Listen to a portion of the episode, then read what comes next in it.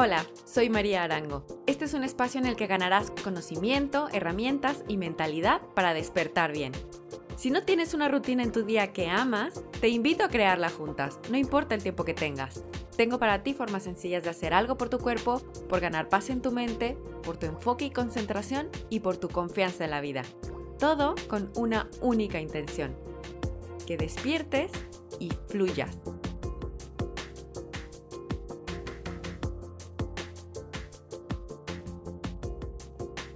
Es tiempo de recordar quién eres, de definir cómo quieres sentirte de aquí en adelante, de seguir creciendo, avanzando. No desde un pensamiento de estar mal, sino con una conciencia de evolución, de querer mejorar y de encontrarte más que bien. Tengo unas preguntas para ti. ¿Dónde te encuentras ahora? ¿Cómo te sientes? ¿Cómo quieres sentirte? ¿A dónde quieres ir? ¿Qué aspectos de tu vida todavía no están fluyendo como tú quieres. Mi mensaje es que estás lista para aprender cosas nuevas, útiles, que te lleven a hacerte cargo de tu propio crecimiento, respetar tu cuerpo, conocer mejor tu mente, tus emociones, ser su observadora. Cosas nuevas que te lleven a recordar quién eres, que te lleven a sentirte acompañada en tu crecimiento. ¿Estás lista para liberar convicciones, formas de pensar que no están siendo útiles para ti y que pueden estar ralentizando tu sentirte mejor. Ese esfuerzo por mantener un peso, sentir que la ansiedad no se va. Cuando adoptas nuevas formas de pensar con las que vuelves a ti, empiezas a escucharte y fluir más con tus propias necesidades. Cuando aceptas tu cuerpo, cuando aceptas lo que sucede en tu vida, cuando te abres a algo más grande que tú y confías es tiempo de mirarte, de tener más claridad sobre ti, más claridad sobre la manera en que quieres tratarte, en cómo quieres experimentar la vida. En resumen, es tiempo de declararte como una persona individual consciente de todas sus dimensiones. Cada persona, en su individualidad, tiene sus propias metas de salud y su propio camino para avanzar. Tú tienes tu genética, tus ancestros, tu anatomía, incluso tus ganas, tus propios ciclos. Esto es la bioindividualidad. En base a esa bioindividualidad, estableces tu propio estilo de vida, uno consciente de tu interior y consciente de tu exterior. Así despiertas a la vida, así fluyes mejor. Cuestionar lo que ves, lo que escuchas, conectar contigo, tomar tus propias decisiones, traer conciencia a todo lo que te integra, a lo que te ocurre, hace que tu atención vaya hacia ti, no hacia los demás, no hacia el exterior. Y te quita peso, eres más ligera, vives mejor. En las claves 1 y 2 hemos hablado sobre el cuerpo. Es momento de definir cómo quieres tratarlo, con inspiración, como hemos dicho, pero sin la presión de que si esa persona que sigues que te inspira, sí hizo ejercicio hoy y tú no. O se comió un platillo especial y tú no. Esta es la clave número 6. Soy única, irrepetible. Mi salud es individual y consciente. Esta clave habla de tu inteligencia nata, tu capacidad, tu potencial para filtrar la información, el conocimiento y elegir en base a tu ser individual, tu alimentación, tiempo de sueño, tu actividad física, tus respuestas a pensamientos, a emociones que llegan, tu forma de conectar con Dios, con la máxima inteligencia, tus hábitos, tu estilo de vida. No existe otro cuerpo como el tuyo. No hay nadie como tú. Y lo que es óptimo para ti siempre será único para ti, en función de tus antecedentes, tu actividad, tu forma de vida, incluso de tu nivel de estrés en cierto momento. No hay un peso único que alcanzar, no hay una dieta para todas. Atenta a estos puntos. Beber café es una cuestión individual. Hay quien puede beberlo por la tarde, pero hay quien puede tener una noche en vela por eso. Incluso hay quien no lo tolera y hay a quien no le gusta. Hacer yoga o caminar es una cuestión individual. Hay quien no disfruta hacer yoga, pero siente los efectos energizantes de caminar. Sentirse triste o enfadada es una cuestión individual. Hay quien reacciona a un acontecimiento con tristeza y hay quien reacciona a ese mismo acontecimiento con enfado. Un nivel de conciencia bajo o alto es una cuestión individual. Hay quien pase por alto lo que le acontece, hay quien se detiene y observa. Hay quien siente alegría pintando, hay quien siente alegría meditando. El autoconocimiento te lleva a mirarte, te lleva a descubrir tu bioindividualidad, a determinar todo aquello que funciona para ti de acuerdo a tu edad, constitución y forma de vivir hoy, para tu cuerpo, tu mente, tu espíritu. Nadie debe mantenerse en el tiempo haciendo algo que no está hecho para ella. Representaría un sacrificio, no sería sostenible en el tiempo, estaría destinada a renunciar.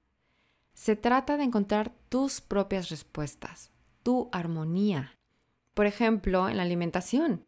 Nadie más se conoce o se puede llegar a conocer tanto como tú, tus preferencias, tus costumbres. Y esto es prueba y error que te lleva a seguir más tu intuición y por tanto a alinearte más contigo, con tu propia biología. Tu entorno, tus convicciones, los pensamientos y emociones que tienes desde hace tiempo los creados por ti, incluso los heredados, influyen en ti. ¿Cómo establecer mi camino si esto es tan individual? Puedes tener guías o un acompañamiento. Lo más importante es que sepas que es tu propia experiencia la que te dará la respuesta a cómo debes cuidarte, cuestionando, ¿qué me hace sentir bien? ¿Qué me hace sentir ligera?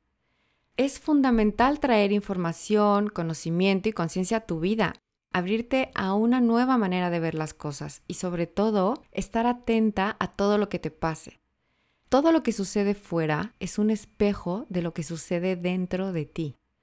Así, empezarás a ser más congruente con tu verdad, no con la verdad de alguien más. Empezarás a actuar de acuerdo a lo que descubras como tu verdad, para tu cuerpo, para tu mente, para ti hablamos sobre el cambio.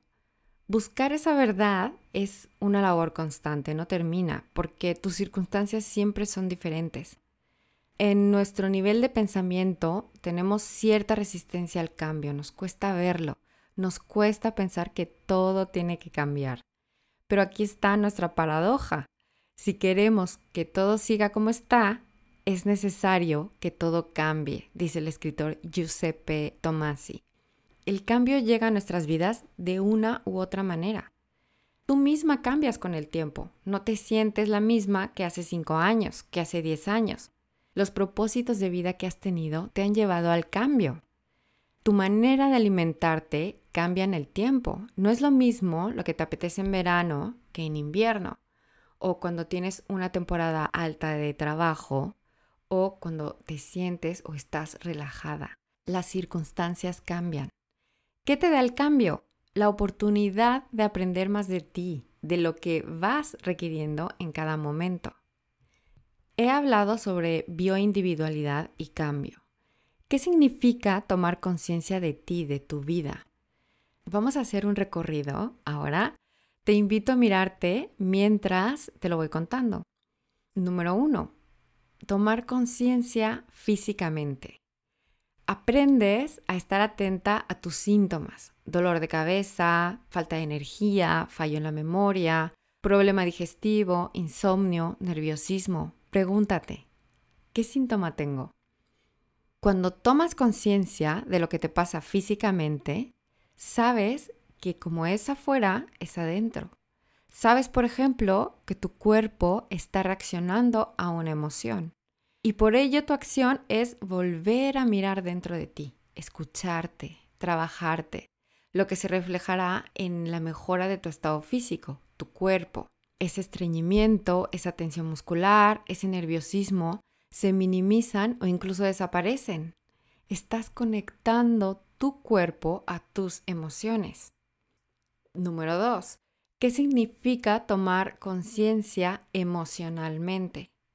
aprendes a estar atenta a tu estado emocional. Si te sientes alegre, inspirada, emocionada o si sientes miedo, tristeza, enojo. Haz el ejercicio ahora. cómo te sientes. Cuando conectas con tus emociones, puedes entenderlas, dejarlas estar y dejarlas ir cuando son incómodas, lo que te puede prevenir que síntomas recurrentes vayan a más y se manifiesten en una enfermedad. Si sientes enojo, por ejemplo, puedes entender qué propósito tiene, expresarlo de cierta manera para calmarte, para dejarlo ir y así evitar que ese estado emocional, el enojo, que podría ser temporal, se convierta en tu estado de ánimo y se manifieste físicamente con el tiempo en gastritis o colitis. Estamos hablando de tomar conciencia de todo lo que te integra. Hemos hablado de tomar conciencia física y de tomar conciencia emocional.